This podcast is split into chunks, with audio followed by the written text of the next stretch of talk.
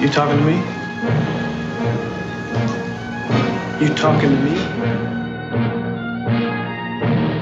Your fucking warrant don't ever go over my fucking head again. Go ahead. Make my day. Any of you fucking pricks move! And I'll execute every motherfucking last one of you!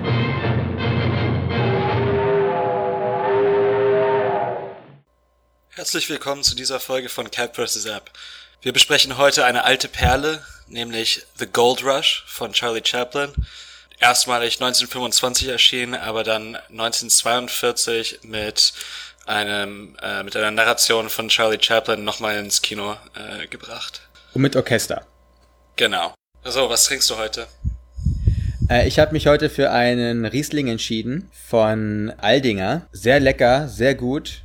Erste Lage zu einem erste Lage Film. Wirklich. Ähm, ja. ja. Und du? Kaffee natürlich, ne? Was sonst? Immer die gleiche Kacke. naja, äh, heute schwarz aus der Presse. Ähm, ich muss auch schon mal vorauswarnen, dass äh, ich mir einen anderen Ort zum äh, Recording ausgesucht habe, weil meine Mitbewohner ah. beide auf der Arbeit sind und mhm. ich auf den Hund aufpassen muss. Deswegen sitze ich in der Küche und es kann sein, dass man dann ab und zu mal den Kühlschrank hören wird. Äh, letztes ah, okay. Mal, als wir aufgenommen haben, hat äh, Garm, der Hund, eine äh, Ausgabe von Goethes gesammelten Werken aufgegessen. Deswegen. Oh, der mag also schwere, Ko der mag also schwere Kost, der, der Hund. Ja, er ist äh, überraschenderweise nicht weiser oder cleverer geworden dadurch. Und es waren Wilhelm Meisters Lehrjahre, also mal, ich, ich weiß auch nicht, was da, was da war. Wir könnten ja auch mal versuchen, dass du. Auch mal aus den Grenzen der Gesellschaft ausbrichst und auch mal um 10 Uhr ganz frech mal einen Wein trinkst. Also, einfach mal so die Rollen tauschen. Dann trinke ich mal einen Kaffee und dann trinkst du mal einen Wein. So, äh, so für die alten Perlen wäre das vielleicht nicht ganz falsch. Ah, das merken das wir ja uns. Fürs nächste Mal. Dann fürs nächste Mal, ja. ja. Äh, nächstes Mal ist es äh, Paris, Texas, nicht? Genau. Ja. Ja, da kann man auch morgens ein Wein, Wein, sich ein Weinchen gönnen. Wir können auch zu nicht alten Perlen Wein trinken, also ist nicht, ne? Aber äh, kommen wir zu Goldrausch. Ja, gerne.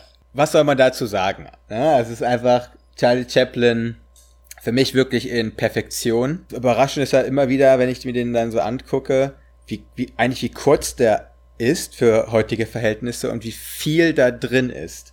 Also da wird ja wirklich alles behandelt. Unsere beiden Kritiken sind so, wir haben so ähnliche Sachen gesagt, glaube ich, die aber auch Leuten einfallen, wenn man über Charlie Chaplin redet. Ich denke auch, äh, obwohl ich muss das e- etwas einschränken, weil ich glaube, Charlie Chaplin ist so in dies, in dies, in die kulturelle Erinnerung oder in das kulturelle Gedächtnis eher als der Clown eingegangen zum einen oder eben in dieser äh, brachialen Rolle als Great Dictator. Kommt dann immer wieder auf, wenn ich mir Charlie Chaplin Filme anschaue, wie doch sozialkritisch seine Filme sind und wie viel da, darin, da drin steckt. Und es, sind, es ist ein ernster Film. Äh, obwohl er sehr, sehr witzig ist. Ehrlich gesagt ähm, sind sie alle ernst. Ja. Ist der Laurent Oliver Hardy da ist vielleicht eher dieses Clownhafte. Es ist ja bei ihm ganz, ganz tief drin, dass aufgrund auch seiner eigenen Biografie er sich ja auch immer ganz stark mit Armut und wie man diesen Film ja sieht, auch ganz stark mit Hunger beschäftigt hat. Und das prägt seine Filme von Anfang an. Tief Trauriges haben sie ja wirklich alle. Und was wirklich schön ist bei dem Film am Ende, ähm, dass er das Bild mit einer Frau verlässt was er meines Erachtens sonst nur noch bei Modern Times macht. Und ansonsten ist er ja immer alleine danach unterwegs und zieht in eine ungewisse Zukunft. Ich würde ganz gerne auf diese Szenen eingehen, die doch wirklich tief wirken. Oder nicht wirken, ja, sondern bitte. wirklich tief, mhm. tiefgründig sind. Und das ist die, sie finden beide in dieser Tanzhalle statt. Für dich ist es diese Szene, wo er das erste Mal eintritt und am ich hab, steht. Ich habe zum, ich hab zum Beispiel geschrieben. Ja, da gibt es mehrere. Beispiel. Auf jeden Fall. Auf, für mich war es, ich habe den Film einmal davor gesehen gehabt und äh, anscheinend das war vor 10, 15 Jahren, glaube ich. Deswegen hat das nicht so einen tiefen Eindruck auf mich hinterlassen. Aber es gibt eine Einstellung, in der wir sehen, wie das Neujahr mit dem Lied Old Lang Syne zelebriert wird. Es sind interessante Shots zum einen von The Little Prospector oder The Little Tramp, wie er praktisch in einer an der Türschwelle steht und rüberblickt zu dieser Tanzhalle und währenddessen haben alle die äh, halten alle Hände in so einem haben einen, so einen Kreis gebildet und dann werden vereinzelte Gesichter gezeigt, die dann praktisch mitsingen. Da sind verschiedene Generationen auch zu sehen und es ist ein, eine unglaublich wirkmächtige Szene, weil eben auch so verschiedene Einstellungen zum Neujahr, aber auch zum Leben dann dargestellt werden. Und das war für mich so ein Moment, wo ich wirklich gerührt gewesen bin von diesem Film und der für mich dann auch immer noch so einen Nachklang hat, wo ich den Film jetzt schon gerne wiedersehen möchte, einfach wegen dieser Szene, die so eine Wirkmacht hat. Ja, daran erinnere ich mich auch. Da ist danach sogar eine Frau, auf die sie sehr lange draufhalten, die sogar gar nicht mitsingt, sondern die ist in ihren eigenen Gedanken versunken. Dann projiziert man sich selber rein. Was denkt man in dieser, in dieser Stimmung, die da wirklich vorherrscht? Bei mir war das, als dann äh, der Tramp eintritt, das erste Mal in diese Goldgräberstadt, watschelt er so rein in seinem, in seinem unnachahmlichen äh, Stil, bleibt dann stehen, irgendwie leicht verschüchtert, aber bei ihm ist ja immer Verschüchterung trifft auf einen großen Stolz und auf ein Kämpferherz. Das ist ja auch diese unglaublich vielschichtige äh, Figur, die einfach da aufgemacht wird. Gesundheit. Sorry. Und nochmal, bless you. äh, und, ähm, so, wo war ich jetzt? Äh, ich hab dich komplett, komplett rausgehauen aus der Bahn, ne? ja, das war auch ein lau lauter Nieser.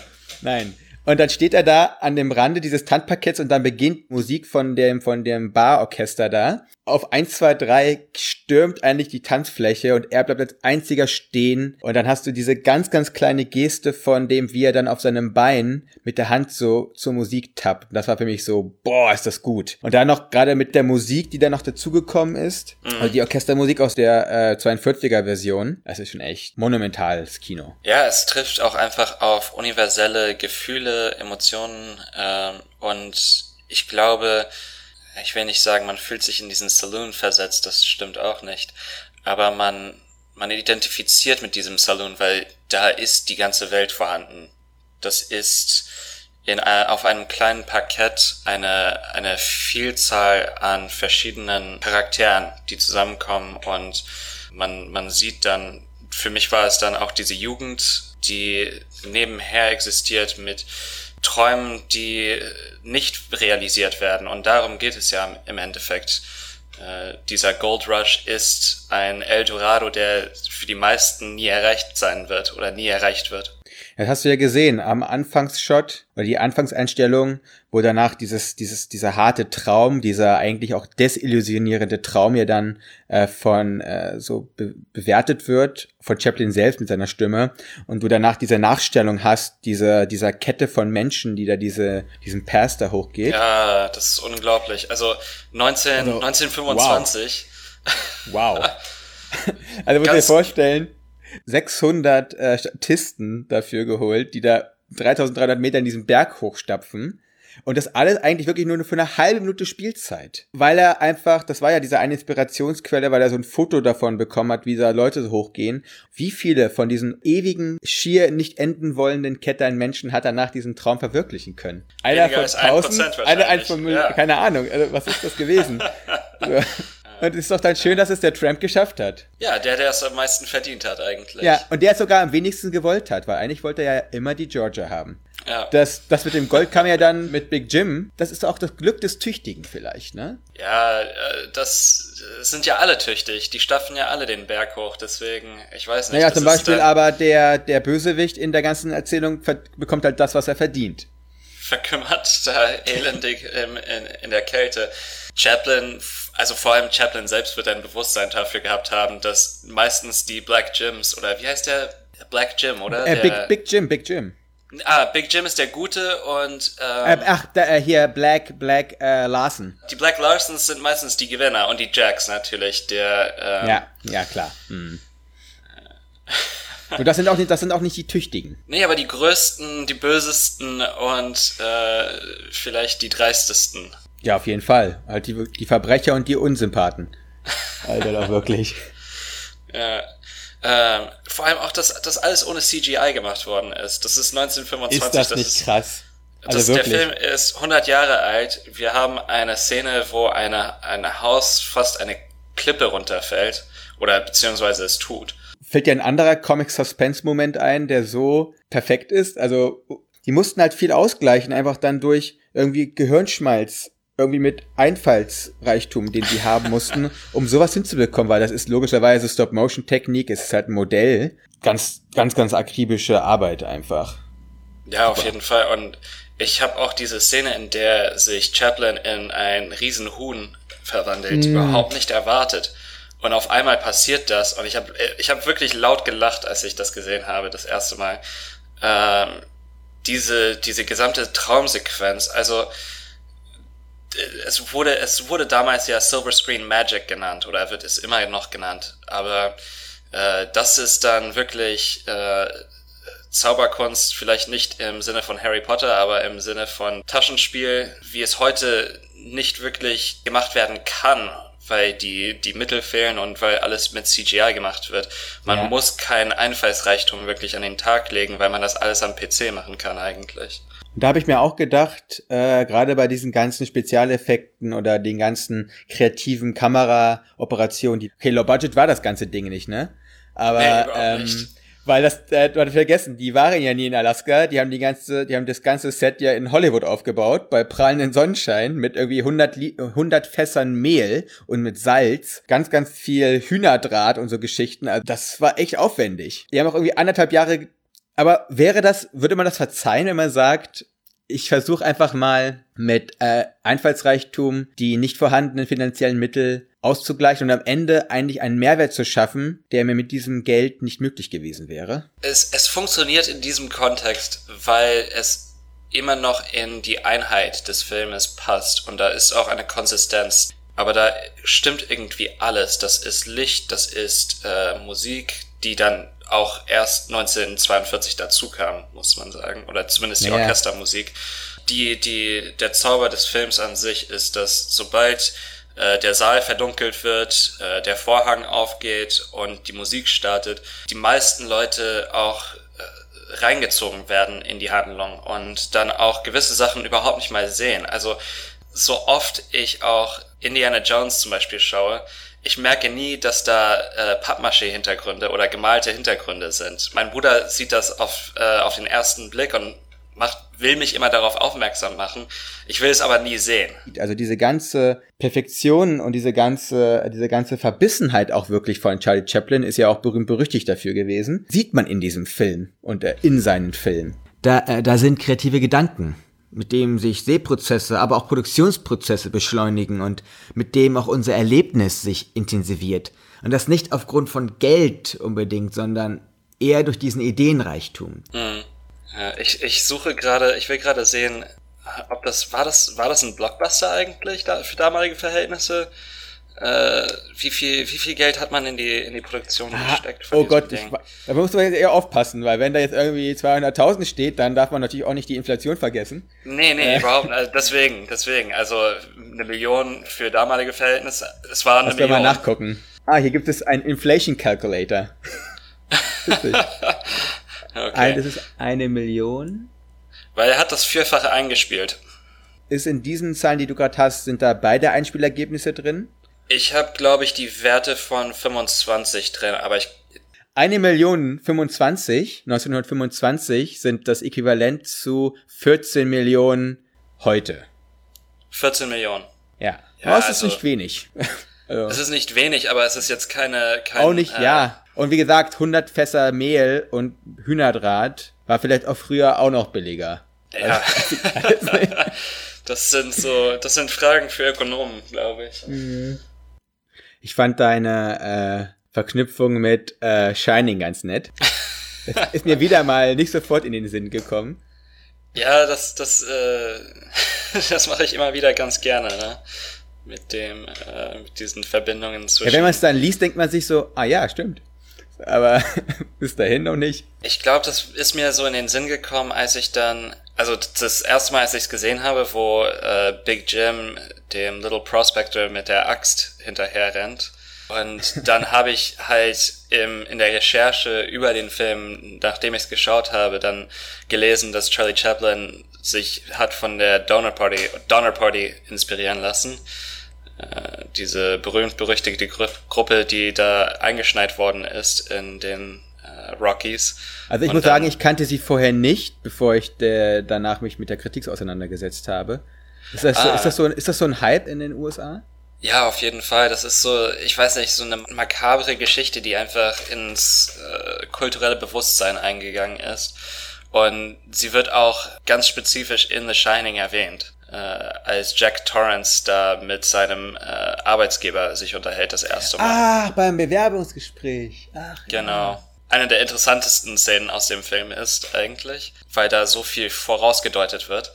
Aber ja, das, äh, das war auch für Stephen King, als er den Roman geschrieben hat, wohl eine Inspiration. Also das ist etwas, was immer wieder verarbeitet wird, ja, auch als, als so ein Witz in die, also so für, für den Humor verwendet wird. Also wenn es dann um Kannibalismus und Gelte geht.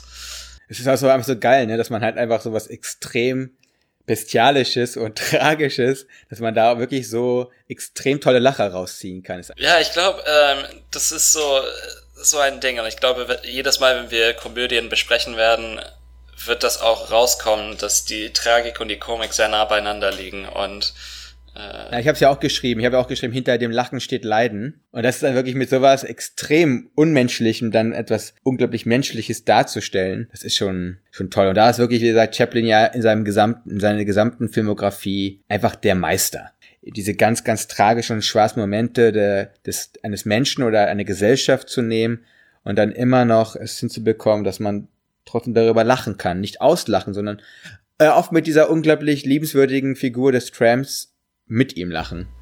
ja. Und super.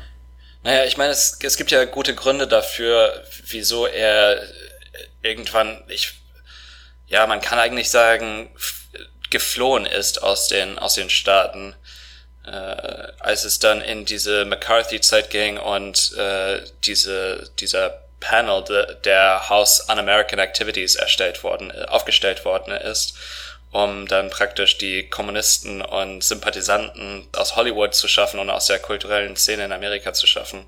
Also, weil er sich auch treu geblieben ist als der Junge, der sich auch als Halbweise auf den Straßen Londons durchschlagen musste. Ja, Und hast, da hast du ja alles gelernt. Das sieht man ja einfach. ja. Ähm, alte Perle. Also, was wir auf jeden Fall mitnehmen, ist, dass du nächstes Mal auch einen Wein trinken wirst. Nächstes Mal schon. Nee, beim nächsten Mal alte Perle. Ah, okay, Ja, ja. okay. Nee, ich, wollte, also ich wollte schon dein, sagen. Dein, dein, äh, dein äh, Tagesalkoholismus kann sich, oder Morgenalkoholismus sollte sich dann vielleicht. Also ich will ja, ich bin nicht dein Papa, ne? Also du kannst machen, was du willst. Aber vielleicht sollte der sich darauf beschränken, dass wir dann, wenn wir aufnehmen, die alte Perle einmal. Was hältst du von so einem richtig schönen, tanninreichen Rotwein? Oder ich Kurz setz nach mich einfach mit, Zähneputzen. Ja, perfekt. Wird total oder ich gut mach mir einfach, oder ich mach mir einfach Irish Coffee. Ich merke, dass es äh, die kreative Leistung ist, ist entfacht. Also ich bin gespannt für das, für das nächste Mal, wenn ich die frage, was trinkst du? Da will ich was Cooleres hören als, ja, ich trinke einen Kaffee. Ja, alles klar. Ja, naja, ich meine, so ist das Format, ne? Äh, Kaffee ist Kaffee. Äh, vielleicht, wenn ich ein bisschen äh, mehr so in die snobistische Richtung gehe, kann ich dir dann sagen, dass das äh, irgendwelche Bohnen aus äh, Chile sind, die von dem besonderen Kaffeegut. Können ja mal unsere Zuschauer fragen. Vielleicht möchten ja auch, dass wir den Podcast umbenennen in App versus App. Äh, um einfach danach etwas zu fördern. Nein, äh, ich will jetzt ja niemand ein Floh ins Ohr setzen, aber Ich glaube, dann So. sind meine, meine Mitbewohner wirklich besorgt, wenn sie heimkommen und ich äh, die halbe Flasche Aperol schon äh, vor zwei Uhr gekippt habe. Also ehrlich gesagt, ich finde, die sollten sich eher um den Hund machen, der dauernd irgendwelche deutsche Literatur verschlingt. Also, der, ja, Wittgenstein der hat hatte andere auch, Probleme. Wittgenstein hatte, auf Wittgenstein hat er es auch abgesehen. Ah, äh, also eine Vorliebe. retten. Ja. So, das nächste Mal besprechen wir wieder einen Blockbuster und zwar Kong Skull Island. Trink noch schön deinen Kaffee und wir hören uns demnächst. ja, klingt gut. Dann bis nächstes Mal.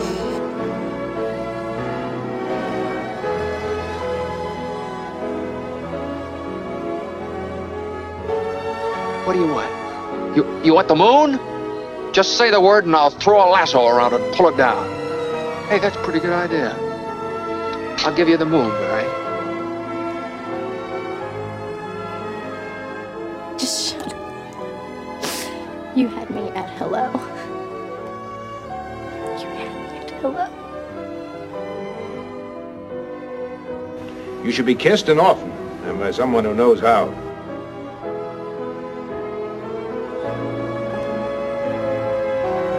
I'm also just a girl.